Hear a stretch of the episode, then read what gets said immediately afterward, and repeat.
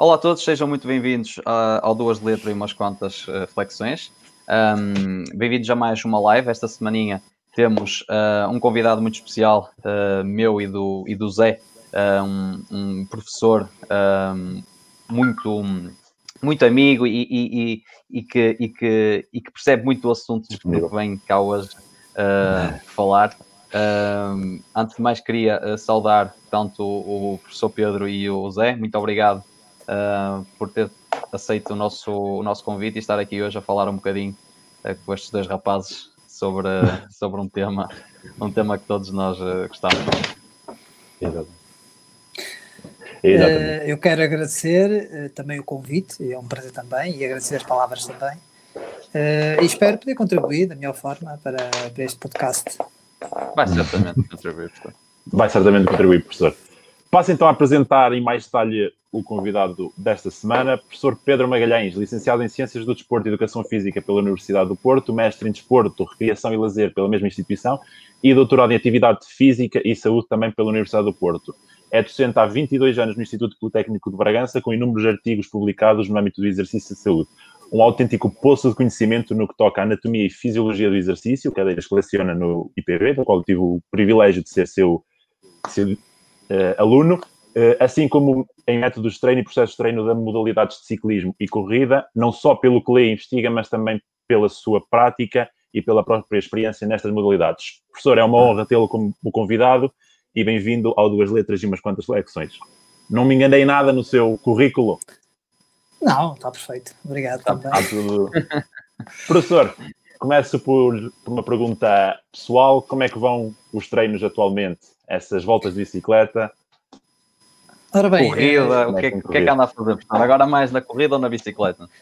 Eu tenho recomeçado, estou a recomeçar a época, digamos assim, e tenho feito um pouco das duas. Vou alternando. Uh, a minha off-season, digamos, uh, ocorre em agosto, por questões familiares também, porque é o período de férias. Uhum. Uh, e então é sempre complicado, no período de férias, estar embrenhado no treino e condicionar a família em função, em função daquilo que eu, que eu gosto de fazer. Uh, então faço a minha, o meu, o meu treino, o meu período de, de, de, ausência daquela preocupação do treino em agosto, uh, e depois em setembro começo devagar, aos poucos, uh, já vamos falar aqui um pouco sobre esta questão do, do planeamento do treino, em que nesta fase faz sentido também fazer algum treino cruzado com outras modalidades, o treino de força é fundamental, eu não tenho ido ao ginásio, mas é importante começar nesta fase também com o treino de força, um, e portanto tenho feito um pouco uh, de corrida, e tá, sessões curtas, uh, com alguns dias chegados pelo caminho, poucos quilómetros, e não muito intenso, na zona 2, um, e também algum treino de ciclismo. E, e pronto, já estou um a começar assim, e à medida que o, que o, é. corpo vai assimilando, não é? E vou aumentando, quer um pouco a, a duração, para já, das sessões, a frequência também, e depois mais para a frente irei aumentar também a intensidade. Exatamente. Provas, provas definidas já, professor? Já tem não, alguma não coisa tenho, definida para esta época? Não tenho provas. As provas condicionam muito, quer questões familiares, quer questões claro. de trabalho. Portanto, a partir de se a volta ao Nordeste se concretizar no próximo ano, sou capaz de me inscrever. Por norma, também me inscrevo na, no Gran Fundo de Bragança, Fundo. No, no, caso do ciclismo. E, e, para já, e para já tá, também estou inscrito, estava inscrito para este ano para a Maratona do Porto uh, neste caso de corrida, mas como foi adiada para o próximo ano, vamos ver, vamos ver se, se dá para treinar até lá, se, se não, vamos ver. Ou seja, miúdos e, e ultra trails e essas coisas já está fora do calendário neste momento. Não, não, uma pessoa depois começa a se entusiasmar, para já não tenho nada a agendar, não tenho nada previsto. Mas uma pessoa começa-se claro. a embrenhar e quando começar a fazer trail, pode claro. ser que faça. O miúdo já o fiz em 2018 é uma prova muito bem organizada, eh, das melhores a nível nacional. Eh, é uma experiência muito enriquecedora eh, na gestão do esforço, na dificuldade do claro. desnível. E para quem gosta, para quem gosta de. É, tem, de tem que se gostar. Eu apanhei condições e... más, apanhei muito frio, apanhei muita chuva, mas em condições melhores dar um gozo enorme ver aquelas vistas. Exatamente. Sim, senhora. Professor, vamos começar então a entrar em detalhe no, no que toca ao ciclismo, se calhar começar já por abordar como é que funciona a, a programação de uma época desportiva. Falou na, na off-season, se calhar começar por, Uh, falar em detalhe como é que funciona a off-season, para completamente, faz outras modalidades, como é que, como é que encaixa uh, a off-season dentro da sua época? Eu acho que essa, esse, esse distanciamento do treino é, é um momento fulcral importante numa época desportiva. Portanto, uma semana pelo menos ou duas de não treino, a não ser caminhadas, mas não preocupar-se com a questão do treino, nem intensidades, nem durações, acho que é importante. Inclusive, nomeadamente até para criar um reequilíbrio hormonal, porque o treino frequente, especialmente o treino de endurance, quando é realizado frequentemente, muitas vezes cria algum desequilíbrio hormonal, nomeadamente elevação do cortisol, e que muitas vezes é preciso algum treino, algum distanciamento que é para voltar a reequilibrar, digamos, esta questão das hormonas. Um, e depois, aos poucos, uma pessoa vai uh, começando a fazer uma corrida ou outra, devagarinho, habituar os músculos ao impacto da corrida, um, e aos poucos vamos novamente embrenhando, mas ainda sem grandes preocupações de ritmos, de tempo, ou seja, o ideal é sempre iniciar na zona 2, uma zona confortável e conseguimos conversar. Portanto, essa é, normalmente é, é o que eu costumo fazer. E depois, certo. passado um mês, mais ou menos, é que começamos a, a construir a preparação, digamos assim, do plano anual. Para quem nos está a ouvir, zona 2, neste caso, zona 2 de um, frequência cardíaca do professor. Pois, de... isso, é a zona 2 é? é? é? específica para cada um. Portanto, uma, uma um. zona, da, zona 1 um normalmente caracteriza-se por uma zona de recuperação, em que a intensidade é muito baixa. Exatamente. Uh, a zona 2 é uma zona de trabalho aeróbio, ou seja, quando queremos construir uma boa base de capacidade aeróbia, quando queremos construir mitocôndrias, quando queremos construir uh, redistribuição sanguínea, ou seja, novos vasos sanguíneos. Portanto, para potenciarmos uh, esse crescimento, essas adaptações de endurance, é, que ocorrem em função do treino aeróbio, temos que treinar nessa zona, na zona 2 se treinarmos numa zona muito intensa, não promovemos tanto esse tipo de adaptações, promovemos outras diferentes. Por isso é que é importante, muitas vezes as pessoas descoram, porque acham que não estou a treinar, se fizerem treino de baixa intensidade, e é um erro porque o, esse tipo de adaptações também requer muito tempo, porque caso, são adaptações mais morosas, né? Neste caso está associado também a um, a um, tipo de treino mais longo, sessões de treino mais, mais, uh, mais longas. Sim. No início, se calhar, não. No início, se calhar, não, mas Sim, a, ideia é uhum. uh, este tipo de treino com esta intensidade possibilita eh, maiores durações e o tempo que passamos nessa intensidade é fundamental para, para promover essas adaptações também. Uhum. Professor, para quem eventualmente não tenha como medir a sua zona 2, digamos assim, um teste, uma maneira se calhar simples de saber, de saber ou de ter uma noção mais ou menos de que essa zona 2 é o chamado talk test, não? Em que a pessoa vai uh, em corrida ou em ciclismo e consegue manter a conversa, será uma maneira relativamente simples de andar mais ou menos para as coisas serem bem feitas, é, é necessário saber qual é a frequência cardíaca, por exemplo, ao nível do limiar anaeróbico, que é uma intensidade de referência para estruturar o treino. Isso é verdade tanto na corrida como é verdade também no ciclismo. Uh, normalmente Ciclismo. vulgarmente designado FTP, não é? o Functional Threshold Power, que é a potência funcional do limiar anaeróbio. É a partir desse valor que nós depois estruturamos todo o treino. Pode ser feito com a frequência cardíaca, pode ser feito com sensações, a sensação de esforço, a percepção que nós temos do esforço a realizar, uh, ou pode ser feito com uh, medidas mais objetivas, não é? Potenciómetros, uh, portanto, acelerómetros. Uhum. Ah, existe agora um, um, dispositivo na corrida que se coloca na sapatilha que, com base em sensores de acelerometria, tenta estimar a potência, a potência. Uh, porque na corrida a, a, a, avaliação da potência, como acontece no ciclismo, não é tão fácil, porque há, há, forças de movimentos dos braços, etc., que influenciam claro. a impulsão, não é? E, e, que não são fáceis de medir, portanto o impacto apenas no solo não é suficiente para avaliar a potência na corrida, Portanto, no ciclismo é tudo mais fácil com os potenciómetros, não é? com os medidores de potência eh, ao nível dos pedais ou ao nível de, claro. de, do centro pedaleiro ou ao nível do cubo da roda de trás. É possível eh, medir a potência, que é um parâmetro muito mais fiável em termos da intensidade que estamos a realizar. Mas a frequência cardíaca, de facto, é, por ser mais barata, se calhar, também é aquela que tem sido mais utilizada, portanto, e, e nós conseguimos, uh, sabendo qual é a frequência cardíaca que nós uh, temos ao nível do limiar aeróbio, conseguimos depois uh, calcular as várias zonas.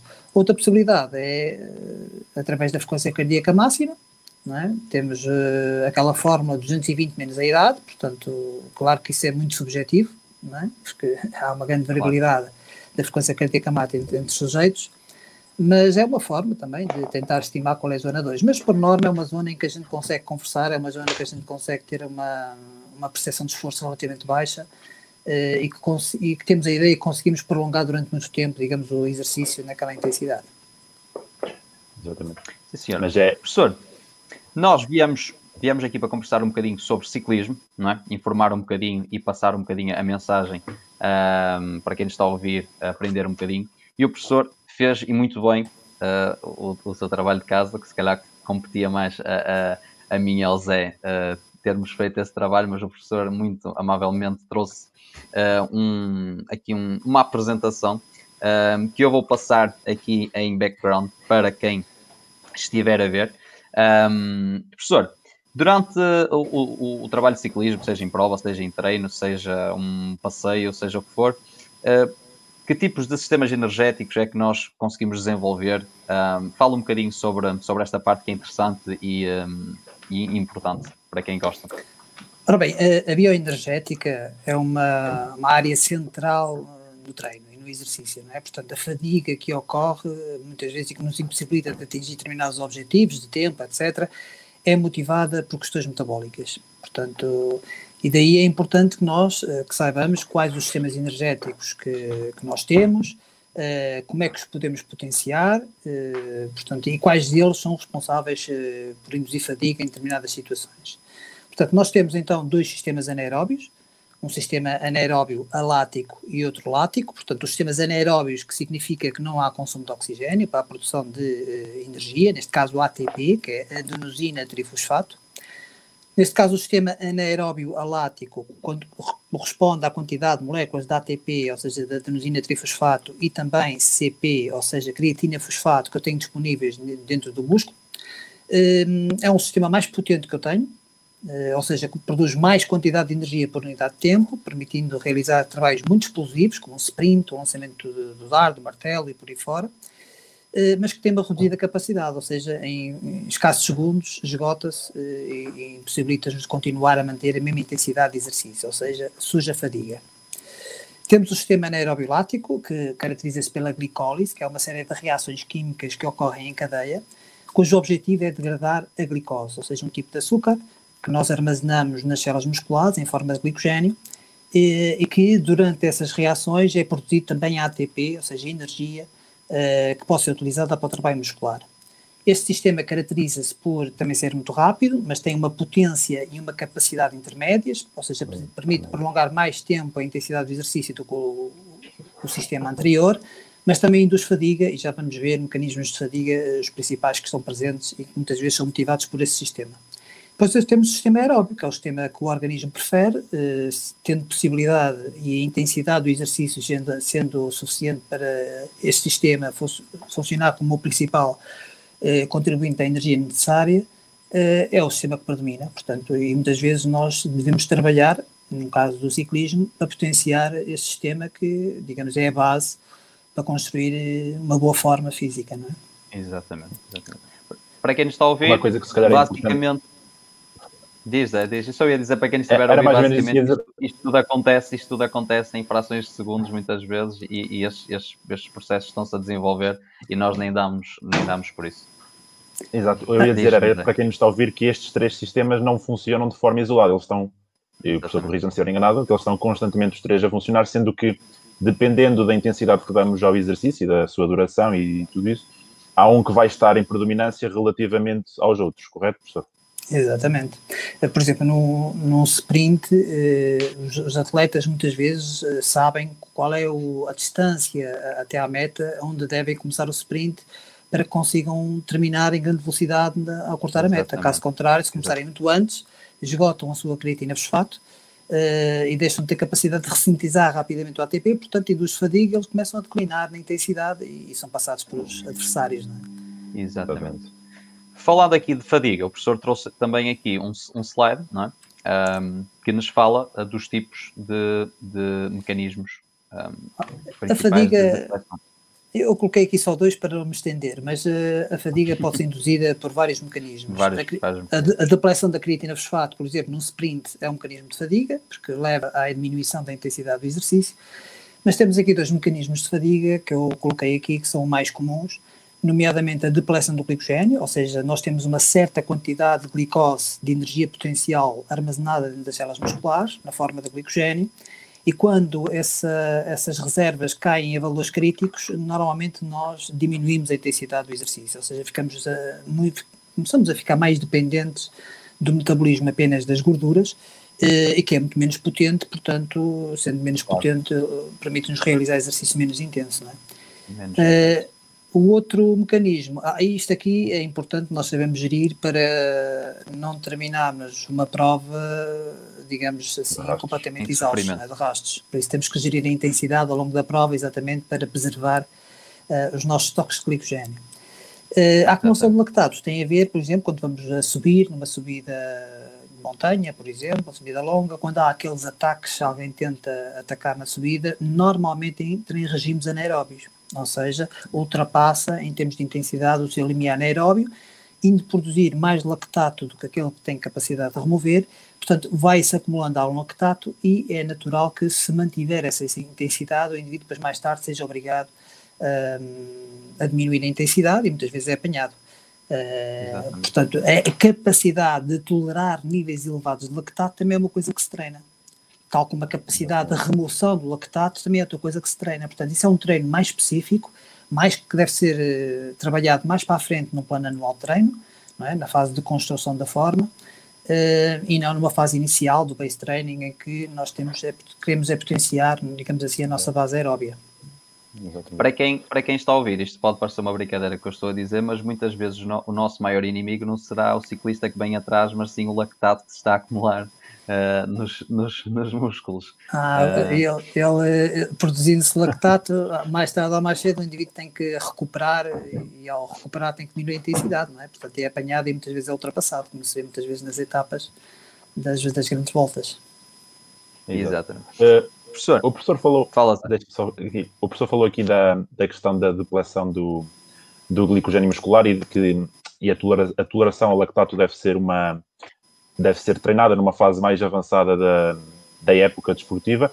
Na fase inicial, onde estamos a construir a tal base aeróbia, nessa construção serve também para ensinarmos o corpo a utilizar as gorduras como fonte de energia, de modo a pouparmos as reservas de glicogênio. Correto? Pode falar um pouco é, sobre exatamente, isso? Exatamente, exatamente. Ou seja, nós, eh, trabalhando a uma intensidade mais baixa, nós vamos dar oportunidade ao sistema aeróbio, nomeadamente metabolizando mais gordura, não é? Portanto, que essa, essa metabolização da gordura tem uma uh, potência baixa, relativamente baixa, e pode ser melhorada. Portanto, e para melhorarmos essa capacidade de degradar a gordura e utilizar a gordura como substrato energético, e desta forma preservar o glicogênio, é uma coisa que se trabalha em intensidades mais baixas, numa altura inicial do processo de treino. Portanto, portanto, há adaptações que ocorrem a nível enzimático específico, portanto, há uma, uma via chamada beta-oxidação que é específica para iniciar a metabolização das gorduras dentro da mitocôndria, portanto, e, e, as enzimas envolvidas nessa via metabólica aumentam em número, tal como aumentam as mitocôndrias, o tamanho e, e o número, uh, o tamanho, portanto, elas vão aumentar assim a densidade mitocondrial uh, dentro da célula, e dessa forma é potenciada, digamos assim, a capacidade de produzir energia no sistema aeróbio com recurso às gorduras. E, as, e normalmente não há um mecanismo de fadiga que ocorra pela depressão das gorduras, não é? É, é pela depressão do glicogênio. Depressão do glicogênio. Professor, uh, corrija-me também se, se, estiver enganado, mas uh, existem indivíduos que têm uma, uma certa uh, predisposição para que o seu sistema funcione melhor com gorduras do que outros, correto? Pois, isso depende muito da fisiologia de cada um. Há questões genéticas que influenciam aqui muito e por isso é que nós vemos que há indivíduos mais talhados para o sprint, é? para a velocidade, há outros mais talhados para a resistência. Portanto, isso tem a ver com a constituição uh, dos músculos, nomeadamente fibras tipo 2 ou fibras tipo 1. As fibras tipo 2 são mais glicolíticas, mais uh, de contração rápida. Explosivas portanto mais explosivas, portanto predominam normalmente num sprinter, sprinter, e as fibras tipo 1 são mais aeróbias, portanto têm mais capacidade aeróbia e à partida quem tem mais fibras tipo 1 tem mais capacidade de metabolizar gordura, porque essas fibras têm mais mitocôndrias. Exatamente. Eu lembro de abordar isso na, em, em, nutrição, um, a professora na altura ter falado um bocadinho sobre isso, que, que haviam indivíduos que tinham uma capacidade maior para, para poder utilizar as gorduras como, como fonte de energia um, uhum.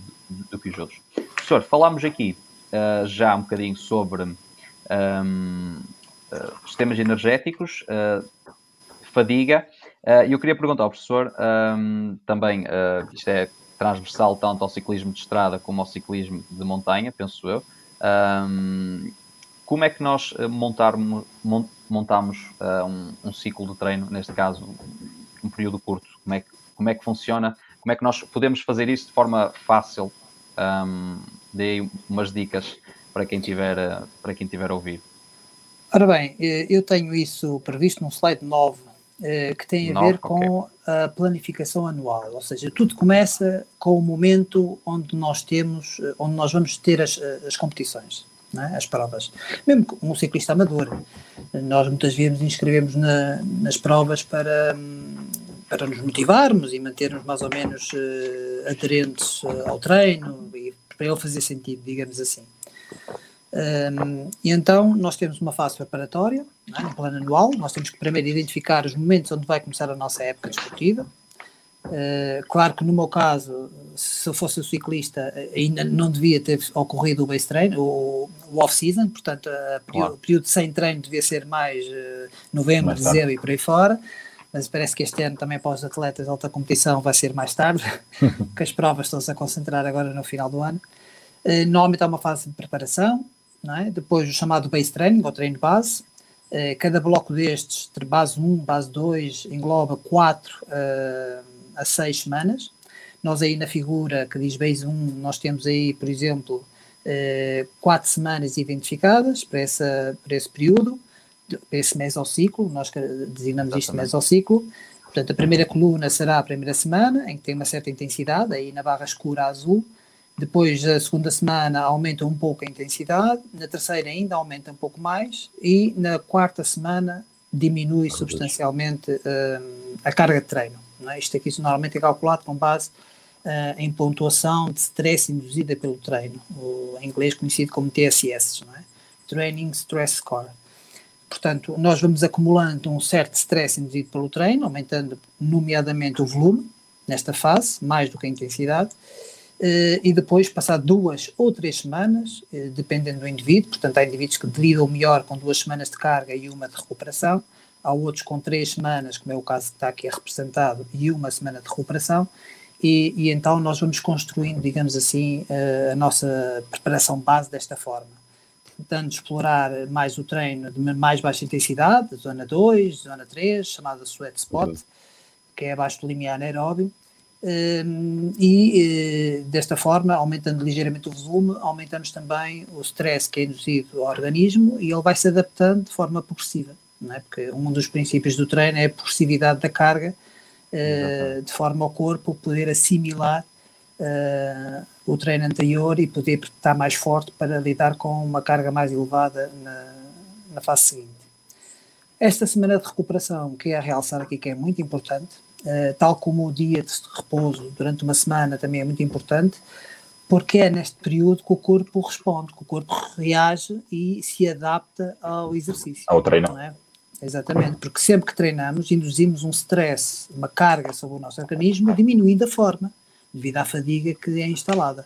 Claro. Depois há um período de recuperação e é nesse período de recuperação que o nosso organismo vai uh, aumentar a sua capacidade física, não é? e assimilando, digamos, esse treino. E esta semana chamamos, permite exatamente isto. Diga. O, o que nós chamamos, uh, e, e onde, onde, é depois interessante, uh, nós, nós conseguimos perceber o nosso corpo e os nossos atletas, que é o período de sobrecompensação, não é? Que nós, que nós tentamos treinar naquele, naquele momento em que o nosso corpo se encontra um bocadinho acima, uh, não é? Sim, que, um momento mais elevado em termos de forma. Numas sessões atrás. Mas, mas para isso é preciso também haver uma semana chamada Taper Week, não é? Portanto, uma semana de, de preparação para a corrida. De descarga. Exato, em que diminuímos substancialmente uh, o volume de treino, é? diminuímos a duração das sessões de treino e tentamos manter uh, a intensidade para que não percamos uh, condição física, porque a tendência é perder a condição física. Mas a, a, ideia desta semana, antes da prova, é retirar a fadiga, porque nós só ganhamos forma se tivermos uma boa condição física e uma baixa fadiga. Aí estamos em forma. Se tivermos uma boa condição física e muita fadiga, eh, de certeza que não estamos em condições de competir, não é? Claro. O interessante era, era, é, é jogarmos ao, ao longo ao longo deste período com sempre as duas variáveis que será uh, volume, intensidade, não é? E nós tentarmos ir, ir, jogando com essas, com essas variáveis. E depois entra outra que é a frequência, não é? A frequência, semana, frequência. semanal, não é? Frequência semanal.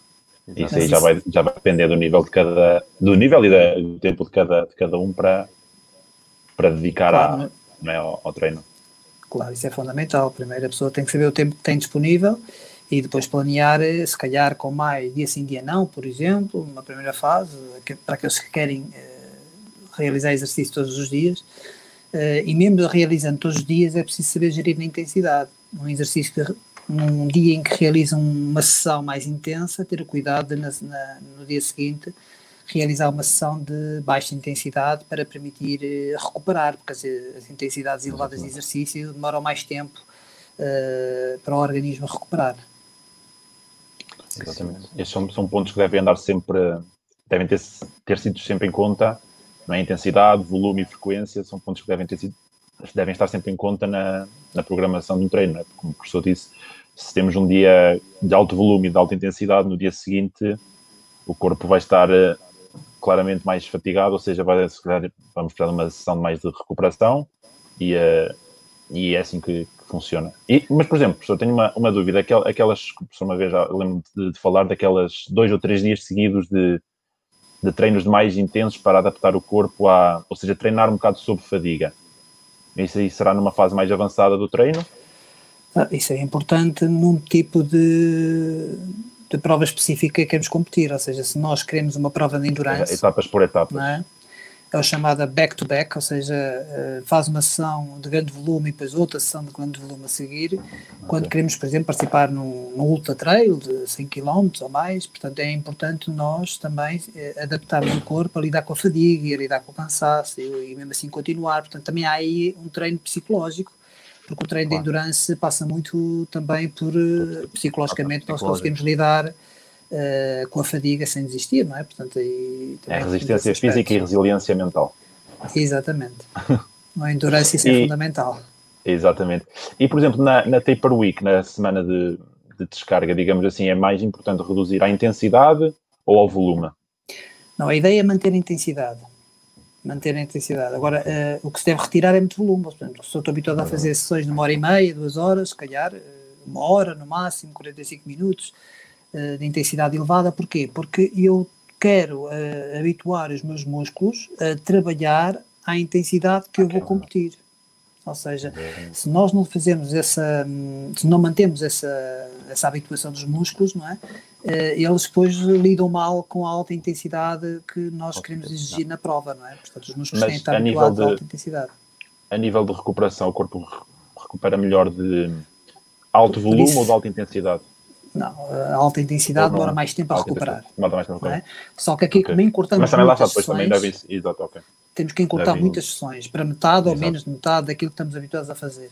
E ao encurtar uh, o, a duração das sessões e tendo os músculos já habituados àquela intensidade, porque fazemos uma, um período de treino que é a construção da forma em que já começamos a meter uh, mais intensidade, fazer treino intervalado com intensidades na ordem do limiar aeróbio, do das máximas, portanto, em que já induz fadiga uh, e cria algum desconforto, uh, aí vamos começando a habituar os músculos já a uma carga elevada de intensidade e acaba por ser mais fácil, à medida que vamos habituando, aos músculos recuperar desses treinos mais intensos. Agora, o indivíduo que vai começar o seu planeamento, uh, começar a fazer sessões muito intensas, demora a semana toda a recuperar. Não é? Porque o, o, os músculos e o organismo não está adaptado àquele tipo de cargas, portanto vai ser completamente novo e vai demorar muito mais a recuperar. Portanto, deve-se começar devagar e aos poucos ir aumentando a, a intensidade. Exatamente, exatamente. Professor, depois temos uh, falado aqui um bocadinho sobre, sobre esta parte e, e uh, percebido como, como funciona de forma mais, pronto, mais, mais uh, superficial a, a, montagem de um, de, um, de um plano de treino.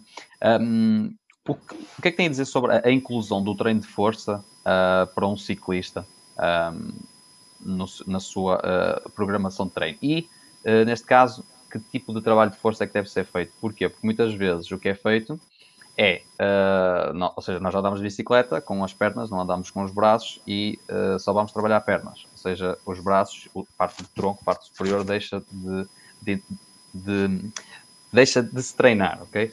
No entanto, eh, é importante continuar a manter eh, a parte superior do corpo eh, ativa e, aliás, é, é útil, neste caso, durante, durante o treino, durante, durante a prova. O que é que tem a dizer sobre isso? O treino de força é, é, fundamental, a meu ver, não só no ciclismo, como na corrida, como na maioria dos desportos, é importante fazer treino de força. E ele deve ser incluído no planificação anual eh, de forma a que no início, enquanto fazemos o chamado base training, eh, nós incluímos um, sessões de força com o objetivo de aumentar a força, é? ou seja, com cargas elevadas, poucas repetições, com o objetivo de aumentar a produção de força, a capacidade de recrutar fibras musculares.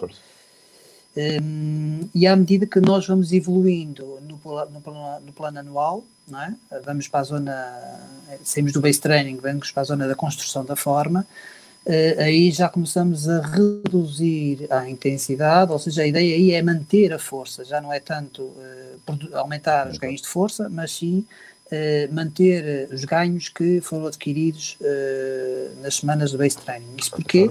Porque se deixarmos de, de treinar a força, nós vamos perder esses ganhos de força. E nessa fase, eh, nós retiramos, eh, eh, digamos, a preocupação em ganhar mais força, porquê? Porque começa a competir a fadiga com os treinos mais intensos que queremos começar a fazer na bicicleta. Portanto, se nós fizermos treino de força para ganhar força no ginásio, eh, nós depois no dia a seguir vamos eh, para a bicicleta para fazer uma sessão intervalada intensa e não temos força, não conseguimos eh, produzir a potência que queremos porque ainda estamos a recuperar claro. da sessão de força anterior. Portanto, temos que conjugar isso aí porque o exercício intenso, como eu já referi, demora algum tempo a, a recuperar. Um, e o trabalho do core é extremamente importante também, não só nos membros inferiores, queremos aumentar a força nos membros inferiores para produzir mais potência, mas para produzir mais potência também é importante ter um tronco uh, chamado core uh, bem estabilizado, bem fortalecido, porque se nós uh, estabilizarmos e mantivermos fixo o tronco, conseguimos colocar mais potência na, nas pernas, não é? Porque senão estamos a pedalar e o corpo cede para o outro lado, não é? Portanto, não estabiliza e perde-se ali potência porque o corpo não conseguiu estabilizar bem o ancorar dos músculos, não é? Para que a, a, a transferência de força seja feita nos pedais. Exatamente. Portanto, daí a importância de fazer dorsais, abdominais, pranchas, etc. Portanto, esse trabalho de, dos músculos do core uh, é, é, muito importante também. Eu ia referir que uh, os sprinters, neste caso, já são indivíduos com uma, uma, uma quantidade de massa muscular uh, superior, nota-se a diferença dos membros superiores e do tronco que são uh, mais, mais corpulentos, mais força também para conseguirem produzir mais, mais força e colocar aquela potência toda que tem nas pernas em cima, em cima da, da bicicleta, não é? Claro. Portanto, tudo isso é importante, ou seja, só umas pernas fortes no, no, no resto do corpo chega. fraco uh, fica com defeito, digamos assim. Sim. E depois Exatamente. também o trabalho de força lá está, vai depender do, do tipo de ciclista que é, não é? Se for um sprinter, eventualmente vai ter um trabalho de força diferente daquilo que for um, um, um, escalador, não é? Ou um contrarrelogista, e o trabalho de força também está dependente, dependente disso, não é? Ah, se calhar eh, a preocupação que damos ao trabalho de força é diferente. O trabalho de força deve ser essencialmente o mesmo, mas um sprinter deve privilegiar muito mais o trabalho de força, é? porque quer exatamente desenvolver mais as suas fibras tipo 2, é? que, que, produzem grandes níveis de força, enquanto com um escalador, não é? um indivíduo com menos massa corporal, não quer ganhar muita massa muscular, porque muita massa Exato. muscular depois, depois, eh, tem que elevar depois para ali acima. Também é um, é um fator a ter em conta que o trabalho de força, depois se não for eh, compensado pela, pela questão alimentar, pode uh, promover aumento de massa muscular que, em alguns casos, pode ser prejudicial no, no claro. Ciclismo, quanto, mais, uh, quanto mais peso tiver o ciclista, mais custa escalar a montanha. Exatamente, ou seja, os indivíduos mais pesados, por serem mais altos, às vezes, né, por terem mais massa gorda, por serem mais altos, uh, têm um esforço acrescido porque têm que transportar mais massa a subir a montanha, não é? Portanto, isto só, só se reflete nas subidas, não é? Porque no plano Exatamente. ou nas descidas é ao contrário, não é? Quem tem mais massa Exato, tem exato. vantagem. Exato, mas, na questão da, da altura, por exemplo, lembro-me de ver no, na, no- na volta à França 2017, 2018, onde era o duelo Froome-Quintana, onde tem grande diferença de altura um e outro, e o Froome a- abarroava completamente o Quintana. Pois, E há uma grande diferença de altura e de peso, portanto lá está, também são outros fatores, não é? Não é Mas só que, o peso. que significa que o Froome tem que ter, eh, tem que produzir muito mais potência Sim, do que o Quintana. Exatamente, tem sim, que ter sim. o FTP maior. por a- O FTP maior, exatamente. Pois. E- ainda mais mérito para o acho, Froome. Eh, eh, eu, eu acho que o Quintana tinha, eh, eh, ou a culpa era, era da bicicleta que era grande demais e ele, e ele de certeza que precisava de uma bicicleta mais, mais pequeninha para, para conseguir, Ah. para conseguir Oh. acompanhar. O Quintana também é um grande ciclista, só que ele tinha É um vantagem é, é nas cotas altas. Portanto, quando passava em grandes cotas. Sim, alturas, sim, sim. Os 2.000, Eh, 2.500 metros. aí é onde ele perdia Aquele menos face aos outros. Os outros partiam mais, não é? Exatamente. Não estavam tão habituados àquela rarefação de oxigênio, portanto, ele, como está habituado Claro. A esse ambiente, tinha menos quebra no rendimento do que os outros e tinha vantagem. Professor, ehm, Professor, só uma questão aqui relativamente ao, à- aqui na questão da força. Desculpa, Lavo. Eh, fala, fala, fala. a alter- de- a alternância entre, entre treino de ciclismo e de força seria, por exemplo, dia de força, no dia a seguir ciclismo, ou daríamos um tempo de descanso entre, por exemplo, ciclismo, descanso e força? Ora bem, isso depende do, do indivíduo e da sua fase de- em que vai de treino, não é? Eh, nós sabemos que o treino de força na fase do Uhum. weight training vai interferir com a intensidade de- com que conseguimos realizar as sessões de ciclismo. Mas como nessa fase eh, não é muito, muito preocupante, digamos assim, a questão da intensidade, nós queremos é fazer grande volume e fazer bom trabalho aeróbio, eh, portanto não há grande preocupação, digamos assim. Portanto, à medida que nós vamos a- avançando o nosso plano anual, eh, é importante manter, pelo, menos durante algumas semanas, esse, essa preocupação no ganho de força, ehm, para que depois, mais tarde, em vez de fazermos duas ou três sessões de força por semana, mais que três não faz sentido, Não faz sentido. eh, começamos a reduzir, se calhar só duas, depois só uma, e depois mantemos no resto do plano Ok. anual só uma sessão de força, eh, pelo menos para eh, ganharmos força, porque no caso do treino do core, portanto as pranchas, abdominais, etc., já podemos trabalhar duas, três vezes por semana, porque não é, não é preocupação aí de aumentar ganhos de força, é só tonificar os músculos do core e eles estabilizarem bem o tronco enquanto pedalamos, não é? Agora, aquele treino de força dos membros inferiores, com levantamento de grandes cargas, eh, fundos, etc., portanto, aí é que eh, temos que ter alguma preocupação, porque isso afeta depois a qualidade das sessões de treino mais intensas que queremos realizar na bicicleta. E a, a flexibilidade, professor? A flexibilidade não é uma questão importante em termos de rendimento na bicicleta, no Mais, entanto, calhar, em temos, termos de saúde. Sim, em termos de saúde, sim, e para criar algum equilíbrio eh, postural, Ok. porque os músculos, quando trabalham muito tempo, tendem a ficar um pouco mais encurtados, é importante fazer sempre alongamentos no final, eh, exatamente para os músculos recuperarem eh, o seu tamanho normal e as articulações, a sua mobilidade também normal. Eh, portanto, mas é, isso também depende das características de cada um.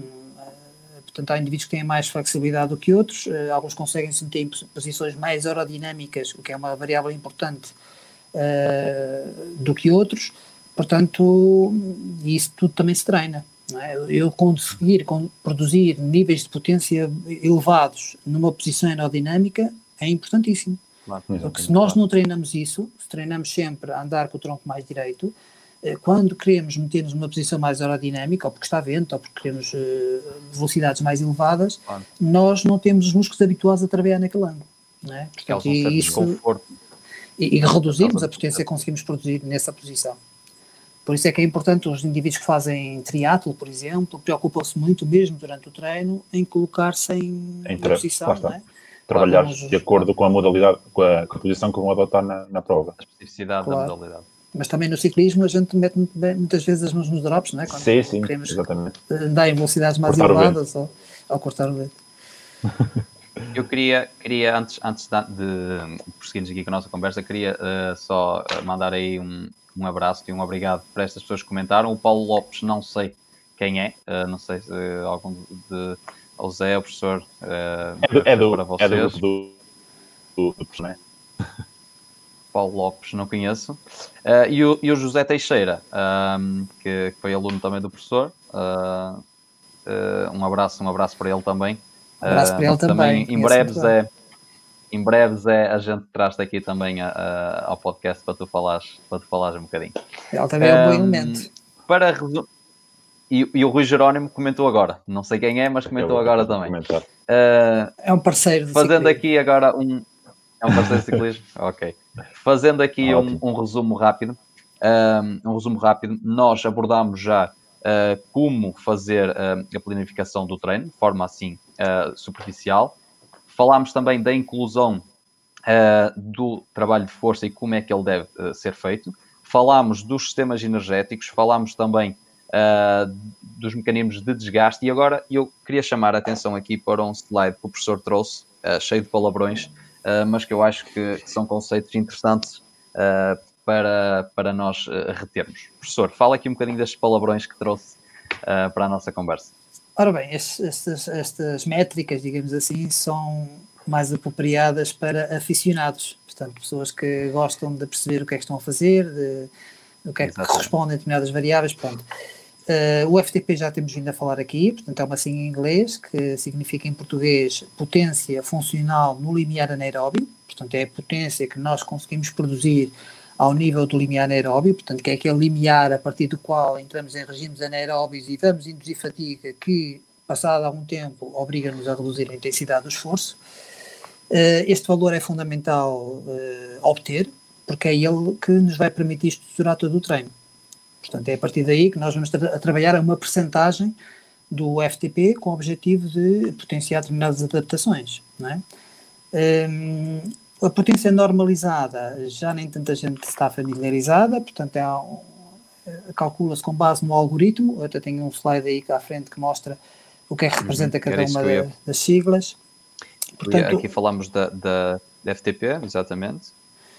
O seguinte é a relativa potência normalizada, portanto, que é, é calculada com base no algoritmo e que muitas vezes uh, tenta identificar o real esforço fisiológico que deriva das sessões muito variáveis em termos de intensidade. Ou seja, muitas vezes nós só olhamos para a potência média da sessão e se calhar eu no meio da sessão fiz uh, várias, uh, vários intervalos de intensidade muito elevada, ao nível do VO2 máximo, por exemplo, ou anaeróbio, Portanto, e muitas vezes isso fica diluído na potência média. Portanto, e esta, esta potência normalizada, com um algoritmo especial, permite, eh, digamos, detectar essa variabilidade da potência ao longo da sessão e normalmente permite dar um valor mais elevado eh, de potência eh, relativamente à potência média, quando fazemos uma sessão assim mais variável em termos de intensidade, não é? Portanto, e acaba por refletir melhor a exigência fisiológica do organismo nessa sessão. Depois é utilizada a potência normalizada para calcular outro índice, nomeadamente uh, o, o, índice de intensidade, chamado fator de intensidade, que não é esse, é outro mais à frente.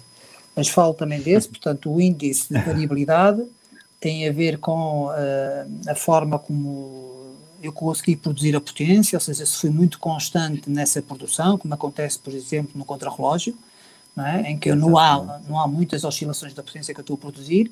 Portanto, quando isso acontece, normalmente este índice de variabilidade anda por volta de 1 a 1.05, anda ali muito próximo de 1. Quando eu tenho um índice mais elevado é porque tive oscilações de intensidade maiores durante a sessão. Acontece, por exemplo, numa etapa normal, em que às vezes ataco nas subidas, etc. E muitas vezes esse índice é superior a 1.1, não é? Okay. Depois, mais à frente, relativamente ao fator de intensidade, um, esse é um, um fator que é, calcula-se multiplicando a potência normalizada pelo nosso FTP. Portanto, uhum. se os valores forem iguais, dá 1, ou seja, quer dizer que a intensidade foi de 1 normalmente anda um pouco abaixo, não é? Portanto, anda ligeiramente abaixo dessa intensidade, que dá-nos uma ideia de qual foi a intensidade. Um quer dizer que foi relativamente ao nível do nosso FTP, do nosso, nossa capacidade eh, ao nível de uma hora, porque o FTP, digamos, é a potência máxima que eu consigo produzir durante uma hora, não consigo produzir mais do que essa. Se eu conseguir produzir mais é porque o FTP não está bem calculado, não é? Uhum. Um, portanto, e aqui o, esta, esta relação da potência normalizada face ao FTP dá-nos assim um fator de intensidade. Se for abaixo de 1, quer dizer que foi menos intenso, se for acima de 1, quer dizer que se calhar estive acima uh, do limiar anaeróbio várias vezes uh, e que foi muito intensa a sessão. É? Depois temos outro parâmetro que é muito importante, que é este que, que tem a ver com a carga de treino, com o que foi induzido ao organismo. É? Nós treinamos para induzir carga sobre o organismo para ele depois responder e se adaptar. Uh, portanto, TSS em inglês representa o Training Stress Score, que em português significa pontuação de stress induzida pelo treino, que permite ao atleta quantificar as sessões de treino baseadas na intensidade relativa a ele próprio, portanto, às suas capacidades, à duração claro. e à frequência semanal. Portanto, nós acumulamos no final de uma semana uma certa quantidade de TSS que vamos somando à medida que fazemos durante essa semana várias sessões de, de treino. Uh, à partida, sem TSS numa sessão, que significa que o indivíduo foi 100% ao nível do FTP, ou seja, não podia ir a mais. Supostamente não podemos ter mais de, de 100 TSS durante uma hora numa sessão, mas se for duas horas já podemos ter mais de 100, porque se tivermos 60 na primeira hora e 60 na segunda, temos no final da sessão duas horas 120. É? Okay. Portanto, isso representa uma carga de treino que tem não só em relação à intensidade, mas também tem em relação à duração de, da sessão e também depois, à medida que vamos fazendo várias sessões durante a semana, ter a tal noção da frequência, não é? que no final vai representar um certo valor que deverá oscilar ali, que há no início, nos indivíduos que estão a iniciar, 400 uh, TSS.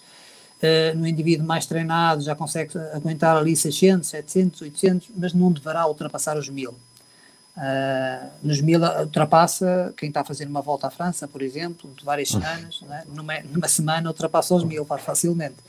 Claro. Uh, mas supostamente não se deve ultrapassar porque o indivíduo fica de tal forma fatigado que depois não consegue fazer treino de qualidade a fadiga interfere com a capacidade de realizar potências elevadas e então o treino de qualidade é prejudicado e o treino de qualidade é fundamental para construir a forma na fase mais à frente do plano de treino, é? na fase da construção. Temos que fazer treino mais intenso e se tivermos fadiga não conseguimos. Não é?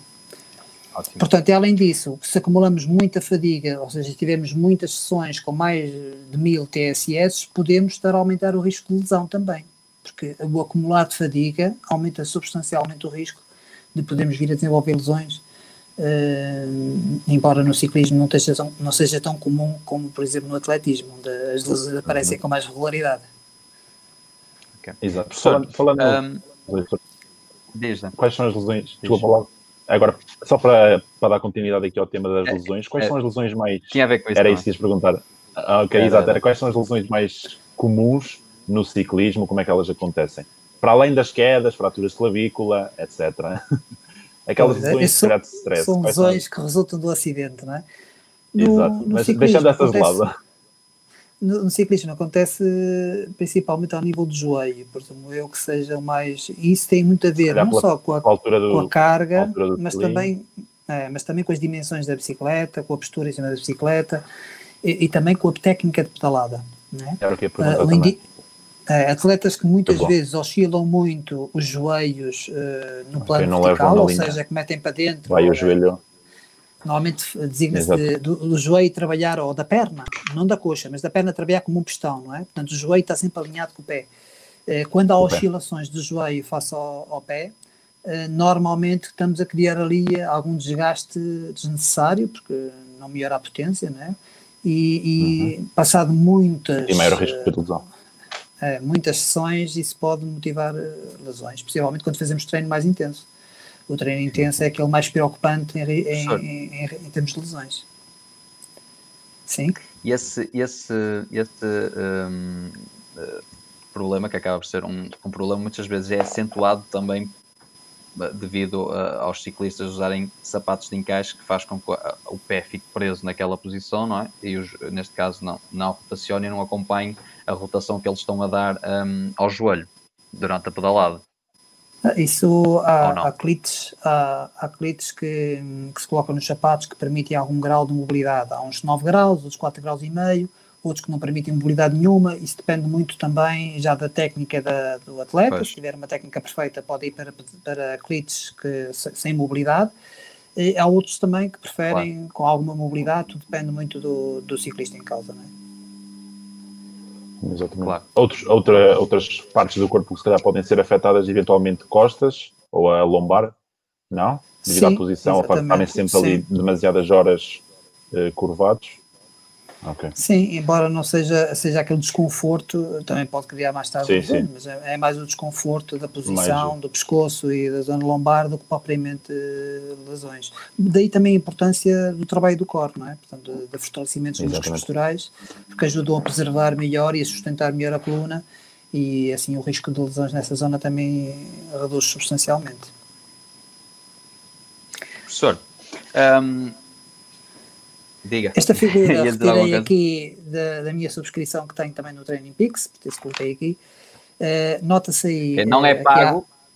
Há... Training é Peaks, se quiserem pagar a, a, a, publicidade. Para... Não, eu estou a dizer não é pago ou não, ah, estou a fazer publicidade. Se Training Peaks quiser, quiser fazer uh, publicidade, podem entrar em contato connosco. Não devia ter, ter, ter, ter dito nada. Não, não, Pronto, aqui, não, aqui mostra o perfil, vou explicar um bocadinho este gráfico acho que é interessante, porque Sim, eh, esta, esta mancha azul, não é? esta linha azul que está aqui representada, representa a condição física, é? o chamado fitness. Uh, depois a rosa nós temos representado a fadiga. Uh, e a amarelo temos representada a forma. Ora bem, nós quando queremos uh, fazer uma competição, queremos estar em forma, não é? Portanto, e para isso temos que ter uma boa condição física e uma baixa fadiga. Ora bem, eu aqui em meados de setembro, tenho aqui um, uma elevação já no final desta, desta linha uhum. azul, temos aqui um incremento muito rápido da condição física, não é, da linha azul, eh, que foi de dois dias que fiz aí com um parceiro que também está a assistir, que é o Paulo Reis, que é o que está identificado aí como Paulo Lopes. Paulo Lopes. Eh, uhum. Fomos então fazer a Nacional 2 em dois dias, Portanto, e esses dois dias uh, aumentaram drasticamente a minha condição física, tive 13, 13 horas quase a, pedalar em cada um dos dias, portanto isso aumentou drasticamente a condição física. Mas se repararem, a linha uh, a rosa também aumentou de forma brutal. É? Ou seja, eu no final desses dias estava muito melhor condição física do que estava dois dias antes, é? só que a minha fadiga estava bem lá em cima. Portanto, a minha forma, se virem uh, a forma ali linha amarelo, está bem cá em baixo. Portanto, eu não estava Ou nada seja, em forma nessa altura. É, quanto mais fadiga, menos forma normalmente. Exatamente. Exatamente. Portanto, depois aí os dias de descanso. É, relação inversa. É, uma relação inversa. Portanto, nós, quando depois fazemos algumas sessões menos intensas, uh, temos como objetivo retirar fadiga, ou seja, fazer com que a linha a rosa baixe e ao mesmo tempo a linha amarela vai subir. Né? Portanto, agora estou mais em forma, onde está aí nessa figura, está mais em forma, a fadiga já está mais, cá em baixo, portanto é importante eu saber gerir esta questão da fadiga, porque se eu estiver a treinar ou quiser uh, fazer sessões de treino com muita fadiga instalada, eu só estou a acumular fadiga. Portanto, em termos fisiológicos, não estou a fazer grande perfeito uh, das minhas sessões de treino, porque estou a realizá-las já com fadiga instalada, portanto não consigo realizar treino de qualidade. Exato. Uh, e é preciso saber gerir e saber quando é que posso fazer treino intenso, quando é que devo fazer treino de mais baixa intensidade, uh, de forma a que uh, as sessões de qualidade possam ser absorvidas pelo organismo e eu consiga ter benefício em termos de adaptações.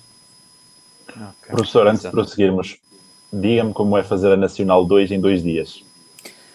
Ah, como nós fizemos. Para quem não, para quem não sabe, a Nacional 2 é, é a estrada nacional que vai de Chaves a Faro? A Faro, a Faro. A Faro. São 738 okay. quilómetros 738 km, divididos por dois dias, neste caso. É, treinando bem, acho que é um bom desafio. Eu gosto de desafios, mais do que de provas, uhum. eu gosto assim de desafios de desafios. longa distância. Uh, faz bem perfeitamente em dois dias. É preciso é ter um, mais sorte que nós tivemos do culto com as condições climatéricas. Nós apanhámos tornados, apanhámos árvores do caminho, apanhámos granizo, apanhámos uh, muita chuva. Uh, portanto, tivemos dois dias terríveis. não foi o Alex não foi o Alex, mas foi outro furacão qualquer. uh, e, e, pronto, e o que não estava muito frio e, e, a chuva, o facto de estarmos molhados não, não nos arrefeceu muito, o que, é, o que foi importante. Uh, Quanto mas tempo o vento, levaram a fazer facto, cada, cada dia? Foi 13 horas, mais ou menos. 13 horas cada dia. Mas faz sem menos. Uh, nós demorámos 26 pois, horas no total, mas faz, faz sem menos desde que. E também souberam condições... como o, o facto de serem só dois também, se fossem se calhar mais não, fomos três. Não. Foi também o Luís Brás, ah, que não sei se está aqui a assistir, presumo que ah, não. Ah, o Brás, uh, o Brás também é um. um indivíduo excelente para rolar, tanto o Paulo Reis foram os dois à minha frente e eu fui atrás, descansar. também tinha vindo, também tinha vindo do meu off-season, não é? Tinha vindo do meu período de interrupção, mas eles insistiram tanto para eu ir e, e pronto, e foi, foi super eh, agradável. São dois parceiros ótimos para fazer este tipo de aventuras. Porque neste ah, caso é importante que todos tenhamos alguma resiliência eh, psicológica, não é? Que não nos deixemos sucumbir com a fadiga, porque há pessoas que ficam reliadas e eh, pronto, e é importante nós sabermos lidar e apoiar-nos principalmente nos momentos maus, não é? Exatamente. Ora bem, para finalizar, eu tinha posto aqui algum, algumas, alguns testes que normalmente são utilizados para estimar o FTP. Eh, este é o mais fácil de fazer. Eu não digo agora onde é que retirei, mas eu acho que está aí para a frente. Um, portanto, é uma plataforma que eu também utilizo para, para, treino com, o, com o rolo. Um, e neste caso, é, é, esta é mais fácil de aplicar porque tem uma duração relativamente baixa, sofre-se relativamente pouco, são só alguns minutos a sofrer, porque a maioria dos intervalos são de mais baixa intensidade. Portanto, aí eh, nós temos 5 minutos de aquecimento, depois eh, de minuto a minuto, após 10 minutos de aquecimento, mais ou menos, eh, de minuto a minuto vai incrementando a intensidade em cerca de 6%, até atingirmos a exaustão. É? Portanto, e depois é considerada 75% da potência média, de média do melhor minuto em termos de produção de força. Não é do último minuto, é do melhor minuto. Melhor Quer minuto. dizer que, claro. é imaginemos que, uh, não, do melhor minuto global. Ah, Ou okay, seja, okay. imaginemos que eu só faço uh, eh, 20 segundos de um dos patamares mais intensos que depois desisto. Esses 20 segundos vão contar para calcular o FTP. Às vezes existe a ideia, eu vou só terminar este patamar e fico. Se conseguir aguentar alguns segundos no próximo patamar, isso é importante para ter o melhor FTP no final. Claro que isto tem um senão. É quanto melhor for o FTP, depois mais Vai. elevadas também serão as cargas de treino que, são calculadas com base no FTP, não é? Claro. Uh, portanto, mas esta é a forma mais simples. Isto, isto, é um teste que pode ser usado também para calcularmos a nossa frequência cardíaca máxima e posteriormente usarmos para, para calcular os nossos níveis de treino. Uh, sim, se conseguimos chegar ao máximo, uh, à partida uh, estará próximo da nossa frequência cardíaca máxima, sim, porque isto é um teste até exaustão, uh, não acumulamos muita Exatamente. fadiga inicial, porque só começa a ser muito intenso mais para o final do, do, do, do, do teste, teste, não é? Por isso conseguiríamos também ter uma noção da nossa frequência cardíaca máxima real. Exatamente, rondar ali perto do valor. É, mas isto, atenção, uh, indivíduos que estão habituados a fazer este tipo de testes máximos já têm uma noção uhum. uh, e uma capacidade de não desistir facilmente e conseguir de facto ir até ao máximo. Quem uh, é a primeira vez ou tem pouca familiarização com este tipo de, de testes de intensidade elevada, muitas vezes desiste precocemente. Não é? Portanto, tem pouca okay. tolerância à fadiga, aquele desconforto induzido pela fadiga, e às vezes não chega a atingir um, o real máximo que conseguiria se tivesse maior resiliência. Portanto, mas isto é uma aprendizagem que também vai fazendo, não é? Depois temos aqui o vulgar teste dos 20 minutos, portanto a ideia é, uh, num período de uma hora, portanto já demora mais este, nós temos uh, uma fase inicial de aquecimento também, temos uma fase, uma, uma fase de vários intervalos para retirar alguma contribuição das vias anaeróbias que possam influenciar o teste, e depois temos aí um período mais longo, de 20 minutos, onde a ideia é produzir a máxima potência que eu consigo manter durante os 20 minutos. Às vezes acontece que quem não tem experiência produzir muita força no início, porque quer ter um bom FTP e depois vai declinando à medida que uh, esses 20 minutos vão se prolongando, portanto, e não, acaba por não aferir muito bem uh, o, o, valor do FTP se fizermos um tipo desse género, ou seja, muito intenso no início e, e muita fadiga já instalada com baixa produção de força no final. Portanto, o ideal será manter eh, uma potência mais ou menos constante. E aqui é a mesma coisa, só que normalmente este teste é mais vocacionado para indivíduos do BTT, com intervalos mais intensos e variações mais intensas da intensidade do esforço. Portanto, também tem uma fase inicial de aquecimento, uns patamares intensos para retirar a contribuição, mais uma vez, das vias anaeróbias, que possam influenciar de alguma forma uh, o real valor do, do teste e depois temos aí dois eh, patamares de 8 minutos cada um, cujo objetivo é também produzir a máxima força possível durante esses 8 minutos, uh, com 10 minutos de intervalo entre eles. Depois é considerado 90% da potência média que foi produzida nesses dois patamares de 8 minutos, ou seja, nos 16 minutos é? da soma desses dois patamares, uh, o FTP é calculado como sendo 90% desse valor. Enquanto no outro, certo. no teste de 20 minutos, era 95% da potência média dos 20 minutos do teste. Uh, fora, fora agora desta, desta parte, eu não sei se isto será um desafio ou não, mas provavelmente será um desafio para si. Uh, tenho, aqui, tenho aqui o Luís Braz a dizer que para o ano Nacional 2 será feita em 24 horas, por isso, uh, sem paragem. É, sem paragem. é muito valente, ela, é muito valente. Pronto. Ah, isso é. Ele escolhe mal os dias. Falando... Ele mal os dias, porque diz que não chove e escolhe os piores dias do mês, mas pronto. Ah, foi ele que escolheu. Falando. Foi. Falando aqui em desafios, professor, um, sugestão de, um, sugestões de provas, de, de, de, desafios que conheça que acha interessantes para, para o pessoal que esteja a ouvir uh, fazer? Ah, isso depende da faixa etária, portanto, se forem indivíduos novos, uh, seria importante que elas inscrevessem num clube e começarem a fazer provas mais pequenas, porque se ganha experiência, uhum. ganha-se forma, ganha-se conhecimento. Uh, Nós não abordamos isso, professor, mas é, é uma questão interessante, a, a, a parte de, do ciclismo de formação, uh, que, não, que não se vê muito. Uh, não está muito desenvolvido, muito, mas, já, é, mas é uma, é, uma questão, é uma questão interessante e se calhar eu, eu deixaria isso para uma segunda parte, nós falarmos um bocadinho uh, noutra altura sobre, sobre o ciclismo de formação e o que é que poderia ser feito e, e melhorado. Não sei se o professor quer dizer alguma coisa sobre isso. Ah, as escolas de formação deviam estar mais apetrestadas com pessoas uh, que se gostassem de acompanhar claro. uma equipa. Mais qualificadas e, também. E dar é. apoio, exatamente. E depois há, há, recursos que são precisos, não é? Portanto, sai caro, o ciclismo é um desporto caro. Uh, portanto, ir a provas uh, sai caro, é preciso deslocar largas distâncias, portanto, tenho... interfere muito é, é um com a disponibilidade é um de cada um. Eu não tenho muita é, ideia depois... como é que funciona isso mas uh, nas escolas que há, o, o, professor tem ideia se, se, são as escolas que fornecem a, a, bicicleta, são os miúdos que têm que ter, uh, têm que ter a, a, bicicleta, como é que funciona isso? Normalmente são os miúdos que têm as bicicletas, as escolas não é? têm. É. Eh, os clubes mais com, com, patrocinadores, mas cá em Portugal também é difícil uh, ter claro. bons patrocinadores porque não há grandes empresas que tenham, que estejam dispostas a disponibilizar assim dinheiro para manter equipas uh, de grande nível, não é? Uh, temos poucas, mas pronto, o trabalho de formação era essencial e não é preciso tanto dinheiro como a alta competição, não é? E normalmente são as crianças que vão comprar das bicicletas, vão se motivando, normalmente é por, é, claro. por essa via.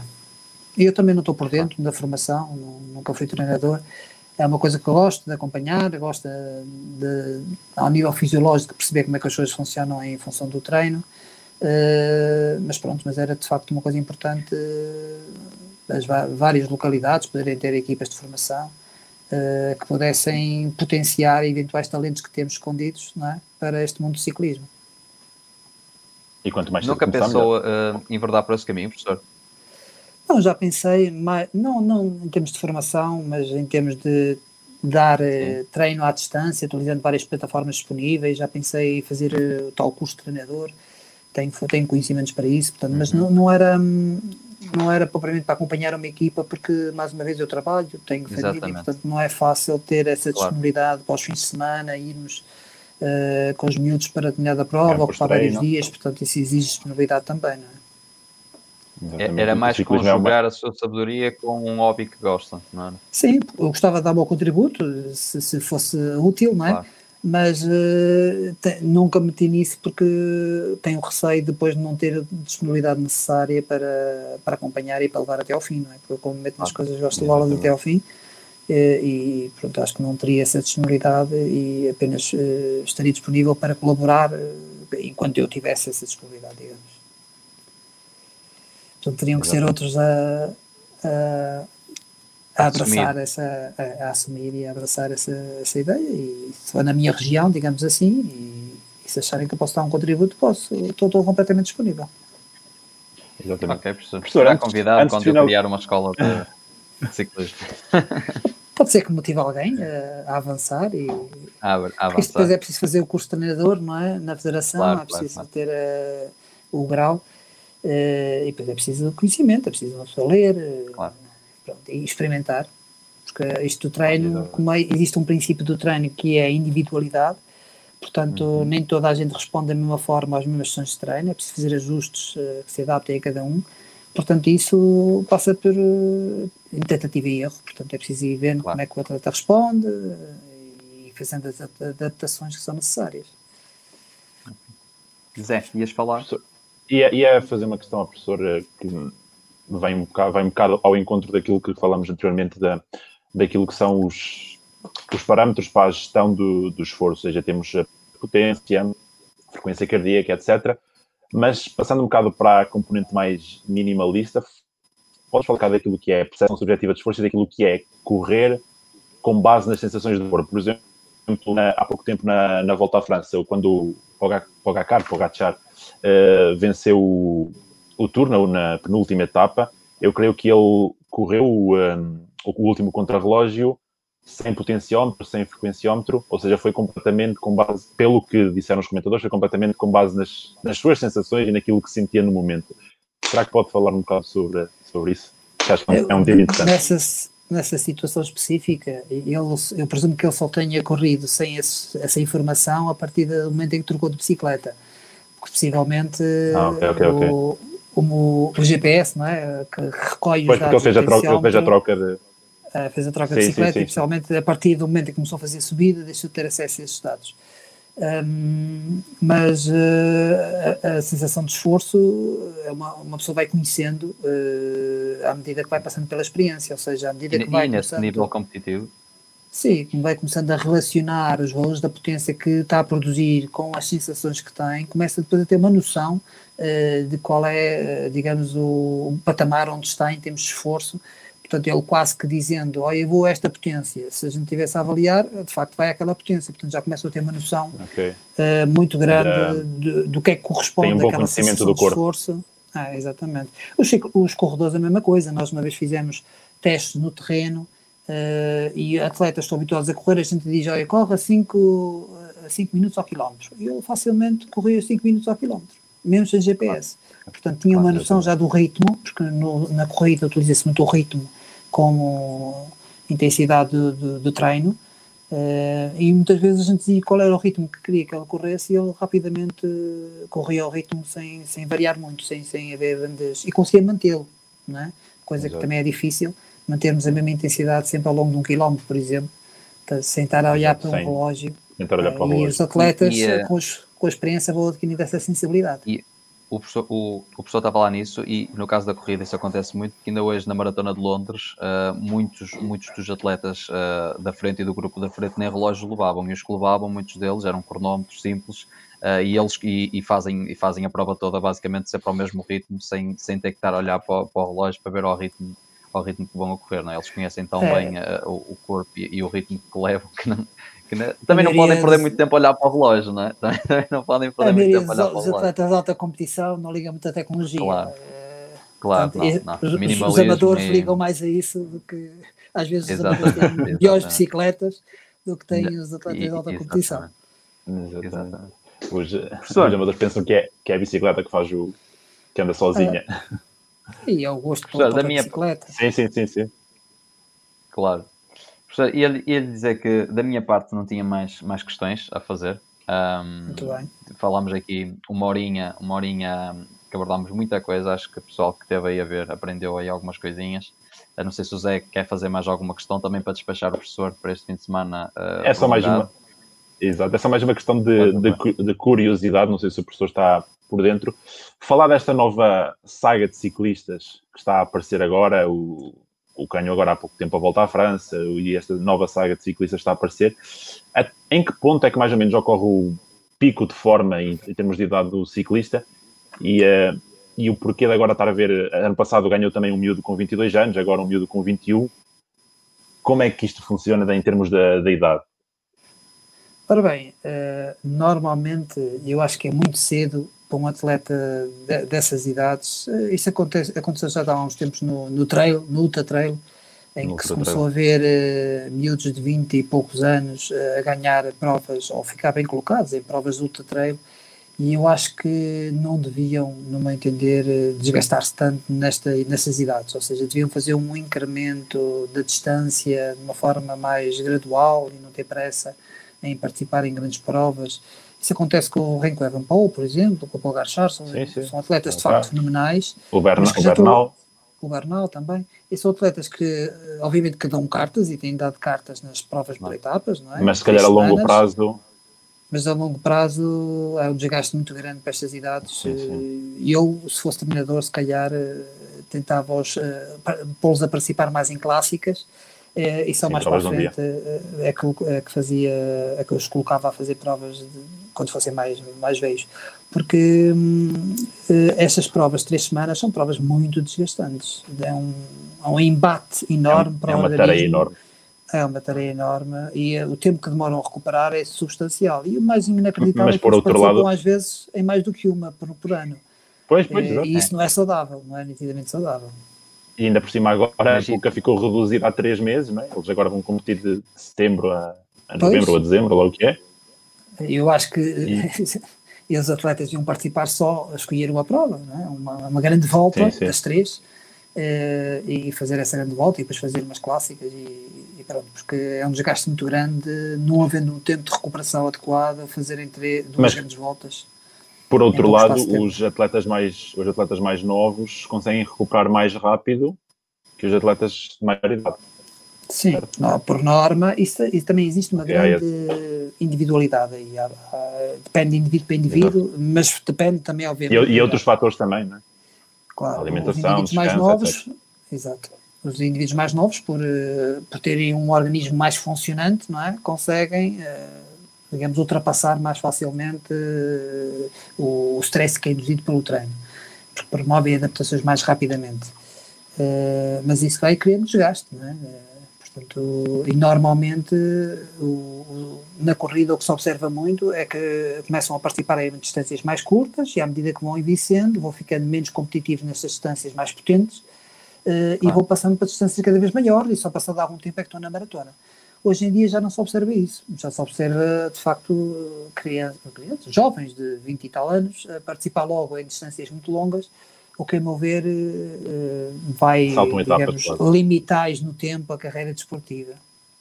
Exatamente. Eu, eu, eu ia falar só, uh, para terminarmos, não sei se o professor hoje teve, teve a oportunidade de, de acompanhar a Maratona de Londres. Um, o, o indivíduo que ganhou uh, tinha apenas. Ele era novo, tinha poucas maratonas feitas. e o, o neste caso o Kipchoge, não é? que, que, era, que era o favorito uh, a ganhar, uh, o comentador falou em 12 ou 13 maratonas que já tinha, ou seja, isto a nível, a nível de carreira uh, acaba por ser um desgaste, as preparações que eles têm para aquelas provas acaba por ser um desgaste grande para eles, e se calhar começar tão novo para este, para este que ganha hoje, se calhar daqui a algum tempo não vai conseguir ter o número de maratonas em cima das pernas que, que o outro tinha e estar a competir a, a, ao mais alto nível com, com aquela idade, não é? Exato, porque eh, estas provas são muito exigentes e desgastam bastante o corpo e deixam marcas.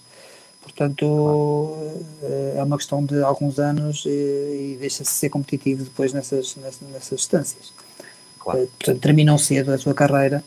Mas carreira. eu por acaso não vi, não vi, não acompanhei a, a Maratona de Londres, Uh, mas pronto, o, o, esforço, o treino que se tem que fazer para uma maratona, para estar na para mais alto nível, corresponde a cerca de 200 km por semana eh, de corrida. Portanto, claro que há atletas que conseguem ter boas adaptações com menos volume, mas eh, é sempre um volume grande e, como tal, o corpo pronto, vai, vai tendo um nível de stress muito elevado durante esse processo de treino. Sim, senhor. Professor, vamos, é vamos fechar a, a, nossa live, ok? Uma horinha, uma okay. horinha e dez, pronto. Vamos fechar a nossa live, uh, deixar isto aqui uh, algumas questões ainda para, para uma segunda, um segundo episódio mais para a frente, trazermos o professor para falarmos também mais, mais um bocadinho. Fica já o convite feito. O pessoal que, o pessoal que está a assistir pode deixar perguntas. Exatamente. Uh, muito, bem, muito obrigado, agradeço imenso. Para nós, para o convite nós e a oportunidade em falar de algo que gosto. Pronto, não, eu, da minha parte eu queria dizer muito obrigado por ter, por ter estado aqui connosco, muito obrigado. Um, é sempre um gosto voltar a vê-lo e um, conversar consigo um, e estar a aprender. Aprende-se sempre falando consigo, quer seja num intervalo, quer seja numa aula, aprende-se sempre um, alguma coisa. Por isso, muito obrigado por ter estado aqui a falar connosco. Uh, e Zé, fecha tu aqui o nosso podcast hoje. É isso. É, agradecer também da minha parte ao professor a disponibilidade por participar na, nesta conversa de uma hora, de uma hora e, e um quarto e, e agradecer a todos os que estiveram a assistir. Para a semana teremos novo episódio, novo convidado e cá estaremos para mais um episódio. Professor, um grande abraço, muito obrigado. Um grande abraço. Obrigado a todos. Um abraço também, obrigado. Obrigado. Bons treinos.